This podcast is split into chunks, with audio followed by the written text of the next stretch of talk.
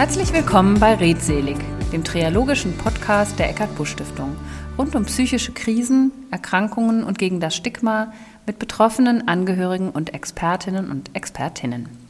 In dieser Folge spreche ich mit Dr. Axel Meinhardt aus Köln über das Thema Kinder und Jugendliche unter den Bedingungen der Corona-Krise. Herzlich willkommen, Herr Dr. Meinhardt. Jedes dritte Kind ist psychisch auffällig, Gewalterfahrung, Depression, Perspektivlosigkeit, Schule zu, Schule auf, Homeschooling, Überforderung bis hin zu körperlichen Einschränkungen, Schlaflosigkeit, Kopfschmerzen und so weiter. Es liegt eigentlich auf der Hand, dass eine so lange Zeit abseits des normalen Alltags ihre Spuren irgendwie hinterlässt. Was das bedeutet, wie es sich darstellt und was man gegebenenfalls tun kann, bespreche ich heute mit Dr. Axel Meinert, Psychiater für Kinder und Jugendliche und leitender Arzt der Tagesklinik Pionierstraße in Köln. Herzlich willkommen nochmal, schön, dass Sie da sind. Ja, grüße Frau Busch, vielen Dank für die Einladung. Ich freue mich, mit Ihnen über dieses spannende Thema zu sprechen. Vielleicht stellen Sie sich erstmal selber noch ein bisschen vor und erzählen auch, was man so macht als leitender Arzt einer Tagesklinik für Kinder und Jugendliche. Das ist hier sicherlich ja nicht jedem klar. ja, gerne. Also ich bin selber 39 Jahre alt, habe Medizin studiert, habe danach meine Facharztausbildung im Bereich der Kinder- und Jugendpsychiatrie durchlaufen, hier an der Uniklinik in Köln und parallel habe ich noch am Institut für Psychoanalyse Rheinland hier in Köln die psychoanalytische Weiterbildung durchlaufen und leite seit äh, dem Juli 2019 eine Tagesklinik hier in Köln. Die Tagesklinik der Pionierstraße ist ähm, eine Klinik für Kinder und Jugendlichen und ihre Familien, die vor allen Dingen Schwerpunkt haben im Bereich der familientherapeutischen Behandlungstechniken und ähm, besteht seit, wenn ich es richtig in Erinnerung habe, seit 1981, war eine der ersten Kliniken in Köln, die sich mit dem Thema der seelischen Gesundheit von Familien, Kinder und Jugendlichen beschäftigt haben. Tagesklinik bedeutet in dem Falle, dass die Kinder bei uns äh, morgens in, zu uns in die Klinik kommen und nachmittags wieder zurückkehren zu ihren Eltern. Das heißt, sie sind nicht wie bei stationären Kliniken, dass sie bei uns schlafen, sondern sie haben ihre Alltagsstruktur bei uns, bestehen aus Schule, Therapien, pädagogischen Konzepten und werden dann durch Fachpersonal, Psychiatern, Psychologen, geschulten Pädagogen, Kunsttherapeuten ein Stück weit begleitet. Zusätzlich erhalten die Familien familientherapeutische Sitzungen, wo dann eben unter familiendynamischen Aspekten ähm, Fragestellungen der Familie erörtert werden in Bezug auf das Kind, in Bezug auf die Familie, um dadurch dann insgesamt die Lebensqualität einer Familie wieder zu bessern. Dankeschön schon mal. Da sprechen Sie ja schon was ganz Wichtiges an, was vielleicht auch manchmal gar nicht so ja, ich habe das gerade selber gemerkt, gar nicht immer so mitgedacht wird. Wenn wir jetzt über Kinder und Jugendliche und deren Themen sprechen, müssen wir die ja immer im System der Familie sehen. Ne? Also, also so ist es. Ohne das geht es gar nicht. Was erleben Sie denn? Ich meine, wir erleben jetzt gerade wieder Ministerpräsidentenkonferenz. Ne? Ich sagte es eben schon, Schule zu, Schule auf. Und die besondere Belastung ist ja wirklich gerade in den letzten Wochen der Kinder und Jugendlichen sehr stark in der Presse gewesen. Was erleben Sie denn in der Klinik?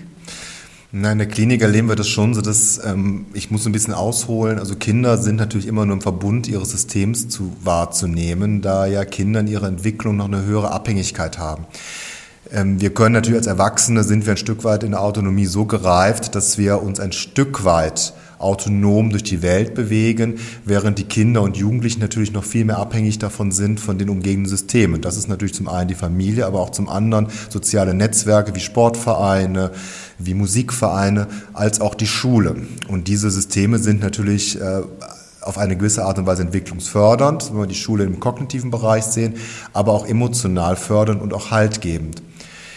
Was wir erleben, ist in der Klinik jetzt, dass die Kinder natürlich ein Stück weit verunsichert sind. Wir sehen natürlich in der Klinik eine, ähm, eine Risikogruppe, also mit psychischen Belastungen von Kindern oder Familien bereits, die vor der äh, Pandemie bestanden haben und jetzt aber durch die Pandemie nochmal eine erhöhte Verunsicherung erleben. Also Familien, die ähm, sowieso schon vor der Pandemie bereits Schwierigkeiten dabei hatten, ähm, Strukturen im Alltag aufrechtzuerhalten oder dem Kind einen guten Rahmen zu geben für die Entwicklung äh, erleben wir jetzt durch die Pandemie natürlich ein noch weiteres Belastungsmoment, was es nicht unbedingt einfacher macht, den Kindern Entwicklungsräume offen zu halten, an denen sie sich gut orientieren können und an denen sie sich auch ein Stück weit regulierend, haltgebend erleben. So zum Beispiel, wenn es depressive Kinder, die wir haben, oder Depressionen in Familien, die, wo wir als Psychiater ja immer mit Strukturen arbeiten und auch wieder eine Reintegration in Schule, eine Reintegration in sportliche Aktivitäten, können wir momentan gar nicht durchführen, weil wir ja durch die Verunsicherung im Äußeren die Kinder gar nicht in eine Art normalen Alltag zurückführen können. Das ist sicherlich ähm, schwierig und nicht unbedingt einfach soziale Phobien, also ähm, die Angst, im, im, äh, unter verschiedenen Menschen zu sein, die klassischerweise in der Adoleszenz auftritt, also in der pubertären Entwicklung 12. bis 18. Lebensjahr, ist sicherlich ein Hauptthema von uns Psychiatern, Kinder- und Jugendpsychiatern. Und ähm, jetzt durch den Rückzug dieser Schüler oder dieser Jugendlichen, dass sie nicht mehr in den Schulen sind, Sportvereinen, erleben die erstmal etwas, was angenehmer ist. Sie müssen nicht mehr ins Äußere, ziehen sich mehr in die Internetwelten zurück und würden aus unserer Sicht nach nicht unbedingt ähm, ja, in ihrer Entwicklung äh, sich dahingehend entwickeln, dass sie sagen, sie sind dann etwas fähiger, später auch als Erwachsener selbstständig zu leben. Also das sehen wir schon so. Das heißt, für uns ist das verkomplizieren, um es mal so auszusprechen.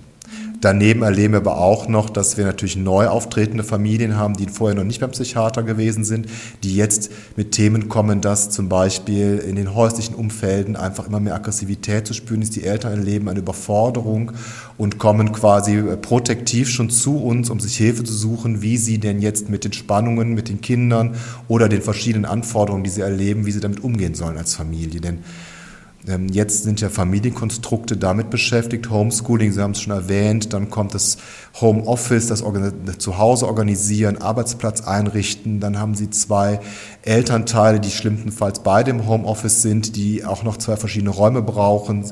Dann haben Sie Familien, wo Kurzarbeit im Raume steht, also auch eine finanzielle Belastung und, und, und. So gibt es wahnsinnig viele Themen, die das Familiensystem weiter stressen momentan und das natürlich für die Kinder nicht unbedingt einfacher macht. Ich habe neulich ähm, einen schönen Begriff äh, dafür gehört, was Sie jetzt eigentlich auch nochmal beschrieben haben, dass ähm, Corona oder der Lockdown so eine Art Brennglas auf die Themen ist oder war, na, ist ja eigentlich noch, ähm, die wir auch vorher schon hatten. Das heißt also, manche Dinge sind nicht unbedingt neu, aber sie kommen jetzt umso mehr zum Vorschein. Ne? So wie Sie das auch gerade gesagt haben, also mhm. Familien, wo das vielleicht schon in der Anlage da war, die sehen wir jetzt oder da ne, hat sich das dann massiv verschlimmert oder zumindest so, dass die auch bei Ihnen vorstellig werden. Ja, ich glaube, dass ja, also auf jeden Fall. Ich denke, dass Familien, die vorher ein, ähm, in einem System gelebt haben oder Kinder und Jugendliche, die ein Stück weit kompensiert waren, aber immer so ein bisschen, sage ich mal, subklinisch gewesen sind, während diese Extrembelastung natürlich jetzt nochmal ähm, ja, passiert es halt, dass dann eben dann zu einem, zum Scheitern äh, oder zum Symptomauftritt kommt in den Familien. Sei, das, sei es jetzt von, von erhöhten Depressivitäten, erhöhten psychosomatischen Reaktionen bei Kindern, äh, erhöhten Erkrankungen der Eltern. Also wir als Kinder- und Jugendpsychiater sehen ja immer die Kinder, aber es ist ja so, dass wir die Eltern mitsehen und durchaus auch äh, aus meiner Sicht ist, äh, so zu sehen ist, dass auch die, die Gesundheit der Eltern natürlich sehr leidet. Ne? Sie unter dem Druck stehen. Also da sehen wir schon Schwierigkeiten. Zudem kommen auch noch Sozialunterschiede deutlicher, also zum Beispiel Zugang zu elektronischen Bildungssystemen, was wir als, was vorher zwar immer schon da gewesen ist, aber was nicht so relevant war, wird jetzt immer relevanter. Denn ähm, man sagt so schön in Medien, Eltern können sich Online-Kurse holen oder können sich auch über, über internetbasierte äh, Plattformen Informationen holen. Das ist richtig, dies ist wunderbar. Aber man vergisst, dass es wiederum einen großen Teil der Bevölkerung gibt, der eben aus welchen Gründen auch immer nicht diese Medien so für sich nutzen kann. Und die werden natürlich auch ein Stück wieder abgehängt, durch, abgehangen durch diese ähm, ja, Angebote, sage ich jetzt mal. Ne? Und das ist sicherlich schwierig. Was ist denn, also ich sage mal, Sie sind ja in der, quasi verantwortlich, wenn es schon in den klinischen Bereich geht, selbst wenn das jetzt in der Form eine tagesklinische Unterbringung ist. Aber was ist denn, wenn es jetzt noch nicht so dramatisch ist? Was ist normal unter diesen ja für alle verschärften Bedingungen, auch in so einem familiären Kontext? Was ist nicht mehr normal? Wann muss ich vielleicht handeln? Und oder wo kann ich gegensteuern? Also sind vielleicht ein paar Fragen, die wir auch nacheinander machen können, aber was ist denn eigentlich noch normal? Und wann sollte ich mir Gedanken machen, dass mein Kind vielleicht wirklich Hilfe braucht oder wir als Familie ja Hilfe brauchen? Ist immer die Frage nach der Normalität, die ist immer schwer zu beantworten. ist ja sehr interindividuell verschieden, aber ich glaube, was sie, worauf Sie hinaus möchten und, oder zielen, das, das ist sicherlich auch eine gute Frage. Es ist nicht immer ganz klar zu benennen, aber ich glaube, als Richtwert kann man einmal sagen, dass natürlich die Corona-Pandemie insgesamt als eine kollektive Belastungs Situation gesehen werden kann. Und da haben wir halt einfach Reaktionen. Die können mal sein, dass wir nicht so gut schlafen können. Das kann auch mal Passagier sein, dass Kinder vielleicht auch mal ein bisschen Bauchschmerzen haben oder Unlustgefühle oder auch ein wenig von den Stimmungen mal ein bisschen äh, nicht so glücklich sind, wie sie vielleicht mal vorher gewesen sind. Das würde man mal grundsätzlich sagen, das ist eine, eine Reaktion, die zu erwarten wäre, äh, da die ja nicht nur im Individuum als auch komplett, als auch in der Familie und im Kollektiv zu sehen sein würde. Allerdings ähm, ist es so, dass äh, immer die Frage ist, wann ist es eine Belastungsreaktion, wann ist es eine Erkrankung. Als Erkrankung würde das Psychiater mal dann sprechen, wenn man es mal ganz äh, nach der WHO beschreiben würde, wenn die Lebensqualität erheblich eingeschränkt wird. Das sogenannte soziale Funktionsniveau, das hört sich immer so ein bisschen abstrakt ab, aber so ist es nun mal. Das heißt also, wenn Sie jetzt als Familie merken, wir als Familie funktionieren nicht mehr. Also ähm, sie haben nur noch Streit in der Familie. Sie merken, dass, dass sie immer mehr an Grenzen herankommen, an Frustrationsgrenzen auch. Also gerade bei Eltern machen wir häufig bei Beratungen auch, wenn Eltern das Gefühl haben, wir kommen an eine Grenze, wo wir manchmal auch das Gefühl haben, wir haben Angst, dass wir Grenzen überschreiten bei unseren Kindern. Oder wenn die Kinder ähm, tatsächlich vermehrt im Bett liegen bleiben, nicht mehr aufstehen oder an sich einfach schlecht gelaunt sind, nicht mehr am Familienleben teilnehmen. Das sind so erste Anzeichen dafür, dass es eben mehr als nur eine Belastungsreaktion ist, sondern dass dann tatsächlich auch der psychische Zustand des Einzelnen als auch des ganzen umgebenden Systems ähm, sich verschlechtert. Und dann sollte man zumindest zum Beratungsgespräch äh, sich beim Arzt vorstellen, um einfach zu gucken, sind wir noch im Bereich der erwartenden Belastungsreaktion oder sind wir im Bereich, wo wir bereits ein klinische, klinisches Symptom sehen können? Und wenn ich im Bereich davor bin, was kann ich denn selber tun? Also was kann ich als Familie tun, was kann ich als Eltern tun? Ähm, das ist, also da gibt es viele Möglichkeiten. Da finde ich, muss man noch mal ein bisschen, leider auch da noch mal, da kommt es auch noch mal zu einer Zuspitzung. Sie haben natürlich verschiedene Familiensysteme. Sie haben die alleinerziehende Mutter, da ist es ganz schön schwierig manchmal und sie haben natürlich eine Familie, äh, Vater, Mutter, Kind oder, oder, oder. Das heißt also auch da gibt es verschiedene Möglichkeiten. Insgesamt für beide, für alle ist sicherlich zu empfehlen, dass man, ähm, wenn man in so eine Art Hamsterrad hineinkommt, Homeschooling, Homeoffice, man schafft alles nicht mehr, dass man ein Stück weit am, zwischendurch ein Break einsetzt und sich einfach nochmal mal im Sinne der Achtsamkeit einfach nochmal hinsetzt und nochmal überlegt, was kann ich jetzt gerade mal tun, was vielleicht mal nichts mit Homeschooling zu tun hat und mit ähm, Homeoffice, sondern vielleicht doch nochmal ein Brettspiel herausholt oder etwas anderes oder etwas zusammen malt. Ja, man, es hört sich immer ein bisschen altbacken an, wenn ich das sage, aber es finde ich eine schöne Geschichte, dass man einfach nochmal sich mit Sachen beschäftigt, die man vielleicht früher gar nicht gemacht hätte. Also was man zusammen malt, dass man vielleicht auch noch was zusammen liest dass man auch zusammen vielleicht mal ein Hörbuch hört oder dass man doch noch mal zusammen in den Wald geht und dann noch mal bewusst sich an wahrnimmt, äh, welche Vögel gibt es dort, welche Bücher, welche Bäume gibt es dort, also dass man sich auch wirklich mit Themen auseinandersetzt. Also man vielleicht eine App runterlädt und sich anschaut, gibt es ja, welche Bäume stehen eigentlich in unserem, also ein bewusstes Lenken der Aufmerksamkeit auf Themen, die nicht so belastend sind. Das ist nicht so einfach. Ja, und die im Hier und Jetzt sind. Ne? Genau die hier und jetzt sind und die wirklich ein Stück weit auch nicht in die Zukunft zu decken sind und einfach vielleicht auch nicht unbedingt einen direkten Sinn haben, also eine Lösung. Ich muss noch die drei Wochen vorbereiten, ich muss noch das, sondern man guckt jetzt einfach mal im Hier und Jetzt, was gibt es jetzt das hier. Das kann ja auch sein, zusammen backen, zusammen kochen. Absolut. Jetzt kommt die Zeit, Eier bemalen oder ja. weiß ich nicht was. Ich meine, ist natürlich unterschiedlich, je nach Altersstufe des Kindes wahrscheinlich. Ne? Mhm. Ähm, gibt es denn auch sowas, ich hatte neulich äh, so eine schöne Idee oder hatte ich sowas von der Mutter gehört, die sagte dann, ja, wir haben das von Anfang an hier aufgeteilt. Jeder hat hier Aufgaben und mein Sohn ist zum Beispiel der Einkaufsminister. Mhm. also jeder ist Minister. Fand ich eine sehr nette ähm, Sprache sprachliche Wendung dafür.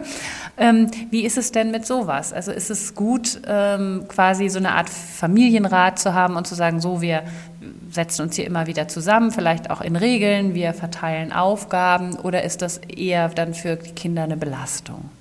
Also ich glaube, grundsätzlich sind Rituale gut für Familien, ja. Also ob man das jetzt Minister- und Ministerkonferenz in der Familie äh, nennt, das äh, darf jeder sich selbst entscheiden unter den... Ministerpräsidentenkonferenz ist eher so zum Unwort Genau, also das nur an der Seite. Also ich glaube, Rituale sind wichtig, dass man als Familie wieder oder ein Stück weit auch Rituale einführt. Das, ob es das ähm, abendliche ähm, Abendbrot ist oder das Mittagsessen, dass man ein Stück weit miteinander spricht und einfach auch schaut, was können wir gemeinsam auch, natürlich immer entsprechend den Entwicklungsschritten, was kann man auch gemeinsam unterstützen, was können Räume sein, das kann eben Einkaufen sein, das kann sein, dass jemand sich um die Blumen kümmert, dass jemand mal schaut, ob man mit dem Hund rausgeht. Also ich denke, das ist schon wichtig in Familien, dass man nicht isoliert, jeder in seinem eigenen Hamsterrad seines Dramas sich bewegt, sondern wirklich auch bewusst eine Struktur aufbaut, immer eines Gemeinsamen, wo man merkt, auf der einen Seite ist es klar eine Verpflichtung, auf der anderen Seite gibt es ihnen auch das Gefühl, dass sie nicht alleine sind. Ne, sie haben eine Gemeinsamkeit, sie haben eine Familie und dafür sorge ich etwas und das ist für, Kinder sehr sicher. Alles, was ritualisiert ist, wiederkehrend ist, gibt immer uns immer eine Sicherheit. Und dafür ist das sicherlich eine gute Lösung, in Familien zu sagen, wir, wir machen bei uns in unserer Familie eine gewisse sichere Rahmung, die gleichbleibend ist, unabhängig von dem ähm, Ungewissen, was außen ist. Das ist sicherlich für Kinder eine gute, gute Möglichkeit, allerdings auch für die Eltern etwas Kontrolle Ja, es ist ein bisschen Struktur geben und ja. das ist ja nun auch bei uns immer wieder so eine der ersten Regeln gewesen. Ne? Was kann ich für mich tun jetzt in diesen schwierigen Zeiten? Das ist die Tagesstruktur oder das Strukturgebende und Haltgebende ja ähm, ganz gut. Ähm, jetzt vielleicht mal auch die Frage ähm, von der anderen Seite, wir erleben ja, die, klar gibt es die Kinder mit ähm, den psychischen Auffälligkeiten, ähm, aber es gibt natürlich auch die Familien, wo die Kinder unter den Auffälligkeiten der Eltern leiden, mhm. unter Umständen. Ne? Und dann eben mit ähm, belastet werden. Wo können sich denn Kinder hinwenden? Oder was würden Sie Kindern und Jugendlichen raten, die vielleicht hier auch zuhören oder jemand, der diese Kinder und Jugendlichen kennt, was können die tun? Äh, denn die sind ja noch mehr eigentlich in so einem Hamsterrad, weil die sagen, sagen nicht mal eben, Mama, ich glaube, dir geht es nicht gut, du solltest mal dir Hilfe suchen. Wo, was würden Sie da vorschlagen? Hm.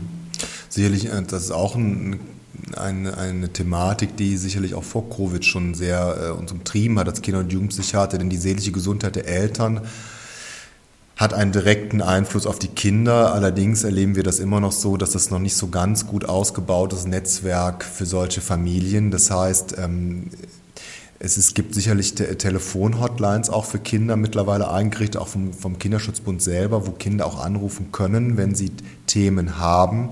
Ansonsten können die Kinder natürlich auch oder kann jemand zu ermutigen, dass Kinder das auch durchaus bei, den, bei ihren behandelnden Ärzten, ob es jetzt der Kinder- und Jugendarzt ist oder der Kinder- und Jugendpsychiater, durchaus ansprechen, denn wir sind ja dafür auch ein Stück weit da, ähm, dann auch eine Familie mitzubegleiten. Ne? Wir haben ja so, so Sozialdienste, wir haben dann auch geschultes Personal, wir können auch mit den Eltern Themen besprechen und ähm, einfach dann die Familie begleiten, hin dazu, dass man vielleicht ein Stück weit auch schaut, was könnte die Versorgung der Mutter oder des Vaters sein. Es ist so, dass wir in der Erwachsenenmedizin leider manchmal erleben, dass diese, diese Erwachsenen häufig etwas isoliert sind, weil sie von sich aus nicht zum Psychiater gehen und von sich aus nicht direkt Themen bei ihren Hausärzten ansprechen. Ähm, ist ein zentrales Thema. Wie gesagt, man, Sie können sich äh, diese Hotlines anmelden für Kinder. Die Kinderbelastungshotline gibt es auch in Köln eine. Oder tatsächlich, Sie sprechen das oder weisen das bei Ihren Ärzten darauf hin, ähm, die dann wiederum natürlich hoffentlich auch damit äh, sorgsam umgehen, um dann auch zu vermitteln. Und dann wäre tatsächlich auch der Kinder- und Jugendpsychiater, auch wenn das vielleicht erstmal so ein bisschen seltsam sich anhört, kein schlechter Ansprechpartner, denn wir sind ja dafür da, dass das Familiensystem an sich äh, gesund ist. Ne?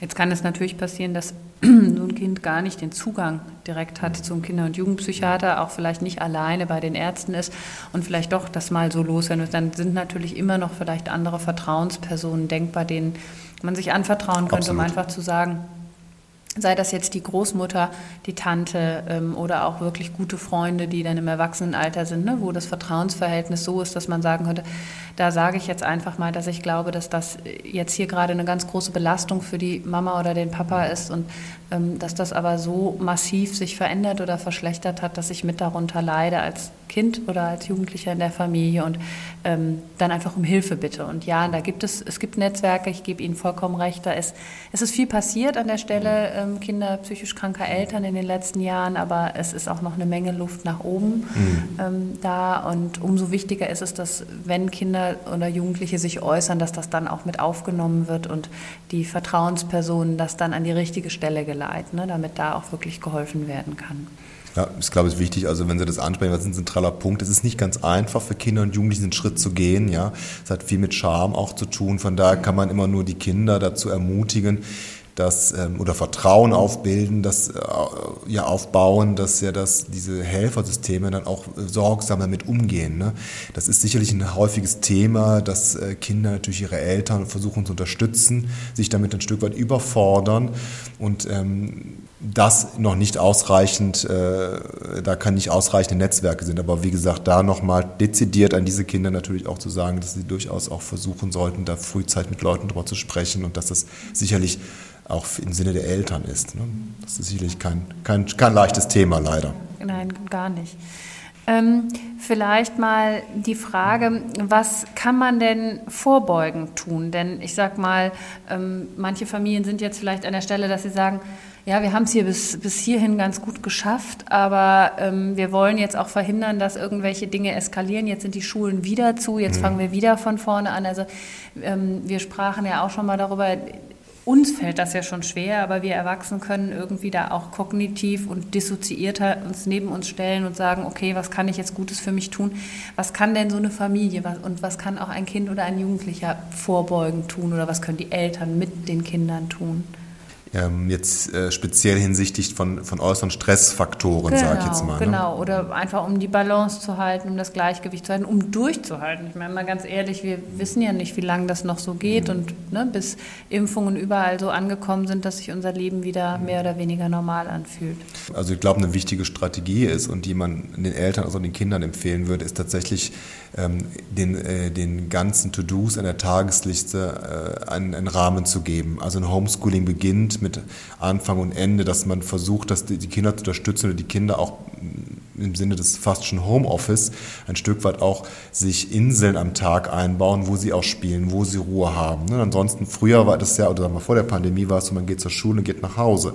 So, da ist es ein, ist das ein sogenannter Settingwechsel für das Kind. So ist aber jetzt das Setting zu Hause, alles. Das ist Entspannung, Spiel, Lernen etc. Und da ist, glaube ich, wichtig, dass die Kinder für sich auch da eine Rahmung finden, wie kann das Kinderzimmer auch nicht zum Büro umfunktioniert werden, zum Klassenraum, sondern wirklich auch da, da sollten auch die Eltern noch ein Stück weit unterstützen, wenn sie jünger sind, wenn sie älter sind, können sie schon alleine vielleicht ein bisschen besser, auch wirklich sich, ähm, ja, vielleicht einen kleinen Stundenplan wirklich zu gucken. Und ab 15 Uhr ist auch Ende vom Arbeitstag, in Anführungsstrichen, eines Kindes. Und dann soll das Kind auch für sich überlegen, was kann ich anderes machen. Jetzt sicherlich früher war es Sport oder Freunde treffen oder oder oder. Jetzt müsste man natürlich auf andere Sachen nochmal mal ein Buch liest oder ob man doch tatsächlich nochmal schaut, was gibt es noch für Möglichkeiten, Hund rauszugehen oder doch nochmal äh, spazieren oder oder oder. Es ist sicherlich nicht so attraktiv, wie das früher, äh, wie, sagen wir nicht so attraktiv im Vergleich zu den Aktivitäten, die man sonst machen würde, aber ist sicherlich ganz wichtig, um so einen sogenannten kindlichen Burnout vorzubeugen. Ne? Denn das ist hier etwas, was droht. Denn ähm, eine Burnout-Erkrankung als, als eine reaktive Depression ist ja nichts, was dem Erwachsenenleben vorbehalten ist. Das ist ja sicherlich auch was, was Kinder bekommen können.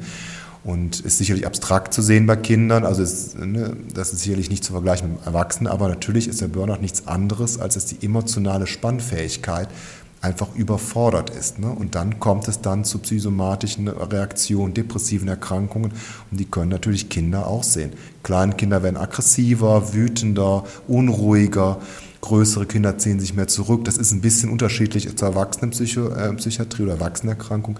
Aber da sollte man analog zu der Burnout-Prophylaxe bei Erwachsenen, sollte man Kindern auch schauen, dass es wirklich am Tag eine Rahmung gibt, wo etwas erarbeitet wird und dann wieder Inseln, wo sie etwas tun, wo sie sich, ja, was, was einfach für sie so ein Stück weit auch eine Entlastung der Emotionen ist. Malen, Musik hören, vielleicht auch mit Freunden telefonieren, Ja, aber dass es wirklich auch ein Stück weit so einen Raum gibt. Ja, ich denke auch mit, mit Freunden, mit einem Freund draußen Fußball spielen oder sowas. Ähm, oder ne, das ist ja nun jetzt auch durchaus äh, immer Wieder noch möglich, möglich ne? Ja. Ähm, oder Fahrradfahren zum Beispiel, da ist auch ein bisschen mehr Distanz ähm, gewahrt. Ja, danke auch nochmal für, für diesen Aspekt, den finde ich ganz, ähm, ganz wichtig, dass also diese, dieses strukturgebende Element ein ganz entscheidender Faktor ist ähm, in der Vorbeugung offensichtlich. Ne?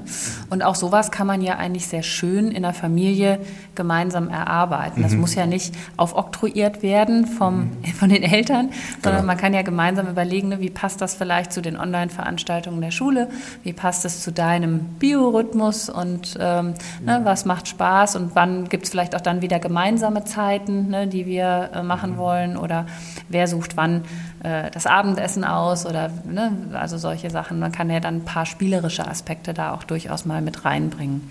Es hat auch die Möglichkeit, Entschuldigung, aber es hat die Möglichkeit, sich besser kennenzulernen. Es hat ja auch eine schöne Seite, dass man nochmal Zeit miteinander verbringen kann und dann vielleicht im hektischen Alltag vor Covid, wo man doch sehr individualisiert gewesen ist, hat man jetzt die Möglichkeit, auch nochmal ein Stück weit zu gucken, was interessiert denn eigentlich mein Kind oder was interessiert eigentlich meine Eltern. Also es gibt auch natürlich Chancen.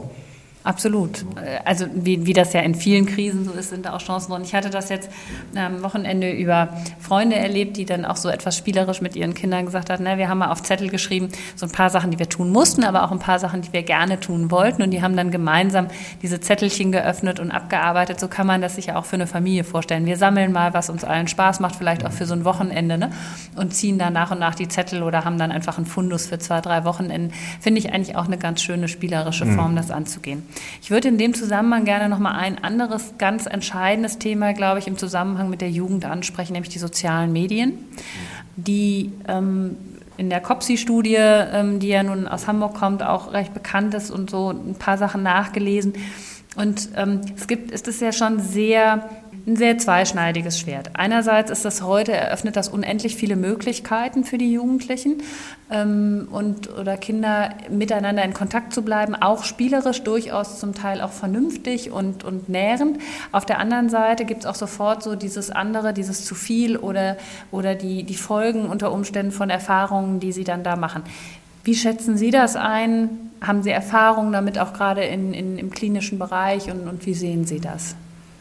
Die sozialen, also der Umgang mit den sozialen Medien. Also ich hatte vor, vor einem knapp vor einem Jahr, ja vor anderthalb Jahren oder vor einem Jahr ungefähr, vor noch, nee, vor Covid war es, anderthalb Jahre muss es her sein, leider. Gott, die Zeit verfliegt, hatten wir noch eine, eine Weiterbildung gerade zu sozialer Phobie und Medienkonsum, ne, die seelische Gesundheit von Kindern. Äh, gehalten. Da hatte ich noch so ein bisschen raus äh, dargestellt, dass ja ähm, zum Beispiel der Fernseher oder das Buch, es gab ja auch mal die Lesesucht im, äh, lange Zeit, da wurde das verschrien, dass man liest, die, dann war es die Fernsehsucht und jetzt ist es die Medien. Das heißt also, ich, worauf ich hinaus möchte, ist, dass die Medien oder so ein, ein Medium, sage ich jetzt mal, immer Teil oder oftmals Teil unserer Entwicklung gewesen ist so denn auch die sozialen oder Internet- oder die Computermedien. Dass es nicht per se das schädlich ist für den Jugendlichen oder das Kind oder für die Gesellschaft, sondern es ist die Frage eines verantwortlichen oder verantwortungsvollen Umgangs mit diesem Medium.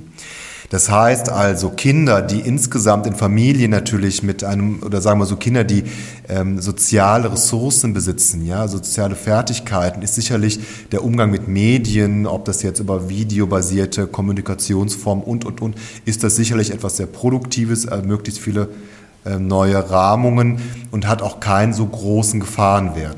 Jetzt haben wir natürlich aber auch die Gruppe von Kindern und Jugendlichen und Erwachsenen, die natürlich die sozialen Medien als Rückzug oder als Escape-Lösung für sich nehmen, um zwar in Kontakt mit Menschen zu sein, allerdings den direkten Kontakt so ein Stück weit scheuen, beziehungsweise sich in so eine Art alter Ego-Variante im Internet anders darzustellen, als sie tatsächlich in der Wirklichkeit so sind.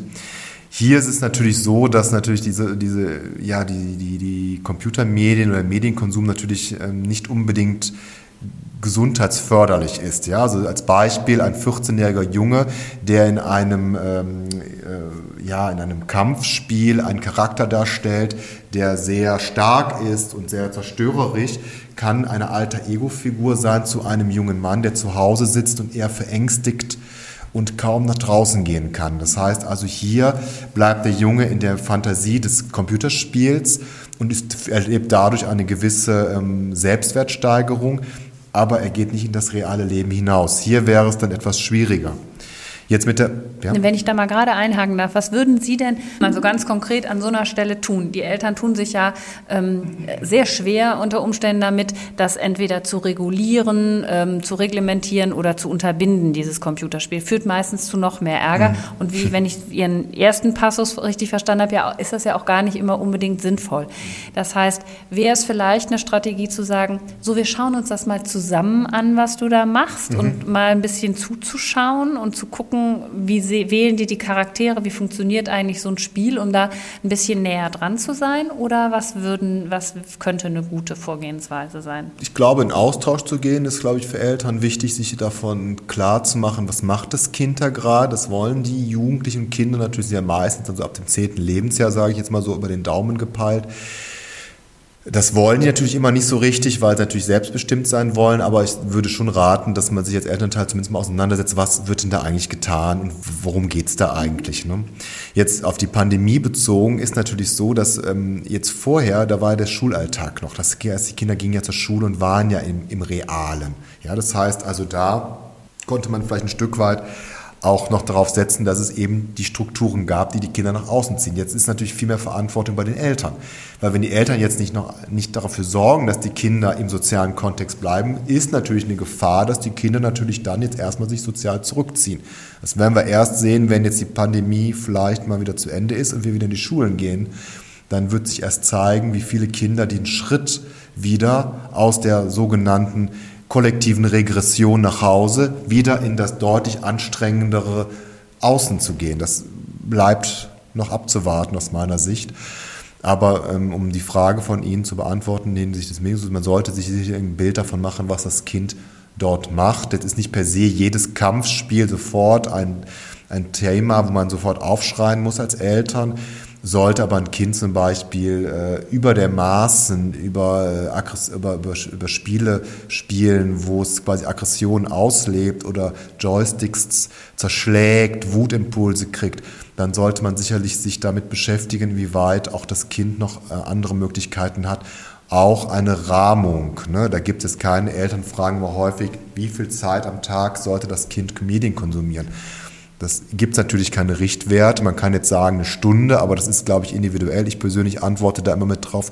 Das muss in den Tag integriert sein. Das Kind muss die Schule fertig haben, es soll ein soziales Leben stattgefunden haben und, und, und. Und dann ergibt sich von sich heraus ein Zeitraum mit Medienkonsum. Wenn Sie zur Schule gehen, mit der Familie essen, mit Freunden ein wenig spielen und dann noch Medienkonsum machen, dann werden sie von sich aus keine Zeit haben von sechs Stunden Computerspielen, sondern dann sind es eben nur ein oder zwei Stunden. Das äh, gebe ich immer so als Richtwert. Also es muss eine Alltagsstruktur da sein und in die muss sich das ohne Probleme einbetten lassen. So, dann geht das. Wir erleben das ja häufig, dass Kinder von der Schule nach Hause kommen und dann nur noch vorm Computer sitzen. So, das ist natürlich schwierig, ähm, aber das hat jetzt ist nicht unbedingt ähm, Corona-spezifisch. Allerdings, was das Problem jetzt ist, ähm, wie wollen Sie argumentieren, wenn Sie dem Kind sagen, geh doch bitte mal raus. Das Kind sagt, was soll ich denn draußen? Ich muss ja zu Hause bleiben. Ist eine schwierige Geschichte. Ich glaube, diese Auswirkungen sehen wir erst, wenn wir wieder sagen, und jetzt geht wieder alles von vorne los. Ich glaube, dann werden wir äh, noch häufig diese Probleme sehen, ob die Kinder es dann schaffen, wieder zurückzukehren. Davon loszukommen. Ne? Ja. Wir hatten vor, das erinnerte mich gerade so daran, wir hatten vor, ich kann jetzt gar nicht mehr genau sagen, also bestimmt schon zwei oder drei Jahre her mit Christian Montag, ich weiß nicht, der ist Ihnen bestimmt ein Begriff, ne? Mhm. aus Ulm, ähm, äh, sehr bekannter Professor zu diesem Thema, was macht so äh, der Konsum der sozialen Medien, Internet, iPhone etc., was macht das meinem Hirn, hat dazu sehr interessant geforscht und wir haben dazu eine Veranstaltung gemacht, also ich würde jetzt mal sagen drei Jahre her. Und ähm, Smartphone und Seele oder so ähnlich hieß es damals. Und ähm, das war eigentlich eine ähnliche finale Antwort darauf, ne? dass man gesagt hat, also äh, ich weiß noch so, als ich äh, Kind und Jugendlicher war, da hieß es immer, oh Gott, du kriegst noch viereckige Augen vom Fernsehen. Ja. Ne? Und nein, die haben wir natürlich nicht bekommen. Wir haben auch gelernt, das zu dosieren. Und ich glaube, so ist es heute auch. Es ist einfach, und wir wollen ja die ganzen Vorteile, die wir haben, nicht wegdenken und auch für unsere Kinder nicht. Die wachsen damit auf und gehen damit sehr, ähm, sehr natürlich um. Und das ist auch wünschenswert so. Aber es ist die Frage der Dosierung und auch der, des Was und wie viel. Ne? Ähm, und da muss jeder dann, also die Erwachsenen für sich und wir dann in der Anleitung für die Kinder einen guten Modus finden, der sich eben so in die Tagesstruktur einbindet. Ich glaube, wichtig ist, wenn ich das kurz noch äh, reinwerfen darf, wir müssen ja als, äh, Sie dürfen nicht vergessen, die, die technische Entwicklung war ja in den letzten 30 Jahren so rapide, dass ich noch nicht so genau weiß, inwieweit denn wir als Erwachsene schon eine Idee haben, wie denn sozialer Medienkonsum so eigentlich zur Regulation gibt. Denn wir haben ja durchaus auch viele Eltern, die sicherlich äh, auch das äh, auch erstmal für sich einen Umgang lernen müssen, bevor sie den Kindern dann ein Stück weit auch vermitteln können, was wie der Umgang sein sollte. Nicht? Also wenn sie jetzt Elternteil sagen, ihr, soll nicht so, ihr Kind soll nicht so lange vom Handy sitzen, sitzen aber selber ständig vom Handy, dann wird das ein bisschen schwierig, eine Argumentationskette. Und das ist, glaube ich, noch, ähm, aber das ist sicherlich über die Pandemie hinausgehendes Thema, wie wir als Gesellschaft verantwortungsvoll mit Medien, mit Medien umgehen das sind ja unglaublich viele Themen. Es geht auch mit Grenzen, es geht auch mit, auch, dass wir auch mal haben, also zum Beispiel Themen der Sexualität werden viel früher jetzt, weil über die Medien natürlich viel früher eine Aufklärung entsteht oder auch ein Informationsfluss von ja, welchen auch immer Themen das so sind. Die Jugendlichen werden oder Kinder werden immer früher mit Themen auseinandergesetzt, wo wir als Eltern vielleicht manchmal noch gar nicht so genau wissen, wie ist denn unsere Haltung gerade dazu. Und das ist sicherlich ein Thema, ein gesellschaftliches Thema, mit dem wir uns in der nächsten Zeit und Zukunft auch beschäftigen müssen. Mhm, absolut. Ähm, jetzt ist es ja offensichtlich, dass Kinder und Jugendliche schon qua Alter verwundbarer sind, auch seelisch, ähm, durch solche kollektiven Krisen, wie wir sie im Moment erleben. Die Frage wäre aber vielleicht noch, gibt es ansonsten auch unterschiedliche Dispositionen, genetische, vielleicht auch soziale, Ne? Also was, was sind so die Unterschiede, die Sie auch spüren in der Klinik oder auf Basis Ihrer Erfahrungswerte? Also was, was macht das Unterschied? Warum schafft die eine Familie das irgendwie so gut ähm, und ohne mit der Wimper zu zucken und die andere eben nicht? Ich glaube, das ist, wie man es immer so schön sagt, bei uns multimodal, das ist also verschiedene oder multikausal. Ähm, ich glaube, es kommt bis auf die Betrachtungsweise an. Also ich will es mal so ein bisschen, also Sie haben, ich fange mal vom Individuum an, gehe auf die Familie hinaus. Also individuell haben wir natürlich bei Kindern ähm, nicht, also ich, sind Kinder natürlich anfälliger, weil sie abhängiger sind von dem Äußeren, aber sie haben auch eine hohe Resilienz. Ja, also Kinder sind relativ veränderungsfreudig, freudiger als dass wir das als Erwachsene sind. Kinder können sich schneller anpassen an neue Begebenheiten, sei es intellektuell, aber auch emotional, weil sie natürlich noch in Entwicklung sind.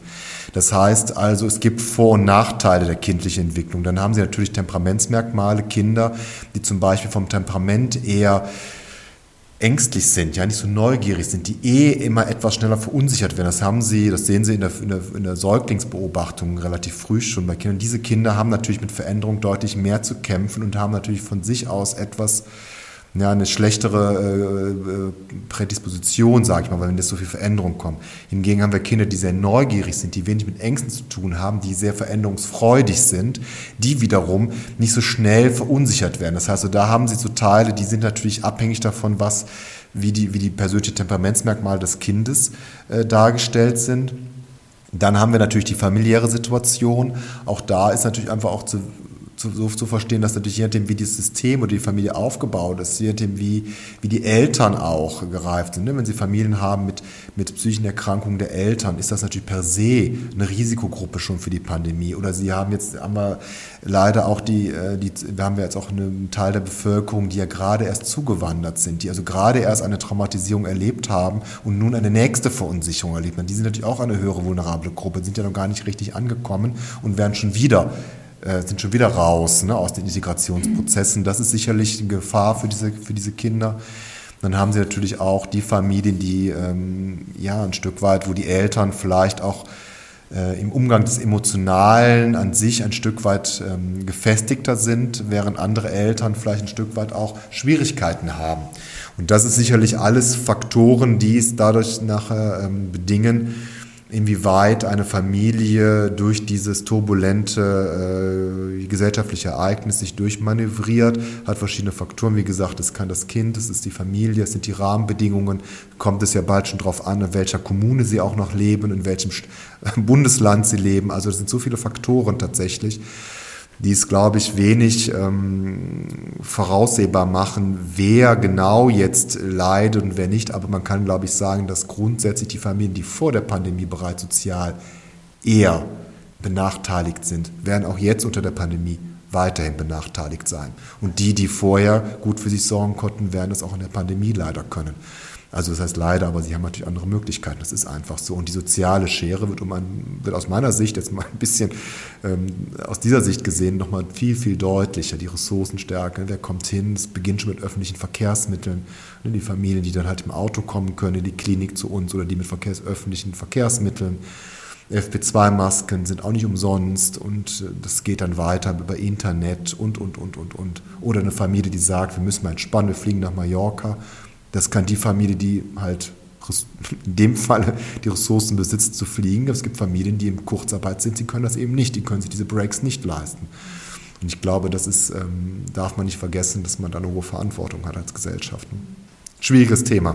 Ähm, ja, da sprechen Sie auch quasi so den ähm, wir wollen ja hier, das ist ja kein politischer Podcast, aber da sprechen Sie natürlich den Aspekt an, der uns im Moment alle so ein bisschen umtreibt. Ne? Wir haben viel hin und her erlebt und wünschen uns, glaube ich, alle sowas wie ähm, wirklich eine klare Perspektive und ähm, wissen zu können, woran wir sind und vielleicht auch einfach so ein bisschen was, so ein bisschen Hoffnungsschimmer. Ne? Nicht jeden Tag wieder schlechte Nachrichten, dass die Zahlen da wieder steigen, dass wir nicht genug Impfstoff haben und so.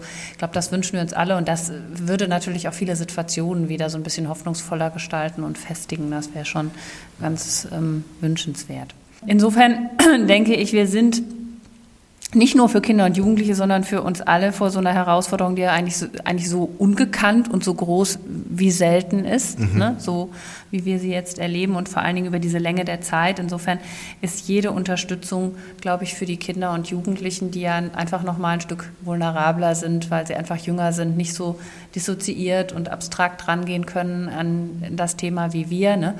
Ähm, absolut wünschenswert und hilfreich, damit Sie eben, ähm, so sehr ich Sie schätze und so schön das Gespräch mit Ihnen ist, nicht bei Ihnen in der Klinik landen. Das ist richtig. Ne? Denn wir wissen ja auch, ähm, und wir wissen das auch aus der langjährigen Arbeit der Stiftung, dass ähm, wenn ich natürlich so schon ins Leben starte mit einer psychischen ähm, äh, Krise, ähm, wir wollen es mal gar nicht unbedingt Erkrankung nennen, aber wenn ich da schon anfällig bin, dann ist das nicht unbedingt eine, ein gute, äh, guter Start für das, was vielleicht später geschehen kann. Also sollten wir versuchen, es unter allen Möglichkeiten irgendwie zu verhindern und unsere Kinder und Jugendlichen an der Stelle stark zu machen. Mhm danke Ihnen erstmal an der Stelle ganz herzlich für dieses tolle Gespräch, für den vielen Input, für Ihre Kompetenz und das Ganze auch mit sehr viel Einfühlungsvermögen. Das ähm, finde ich sehr, sehr schön. Gibt es noch irgendwas ganz Wichtiges, was Sie noch loswerden wollen zu dem? Oh, ich glaube, das ist, glaube ich, ganz viel, aber ich glaube, wichtig ist, dass wir als Eltern eine Verantwortung tragen für die Kinder und ähm,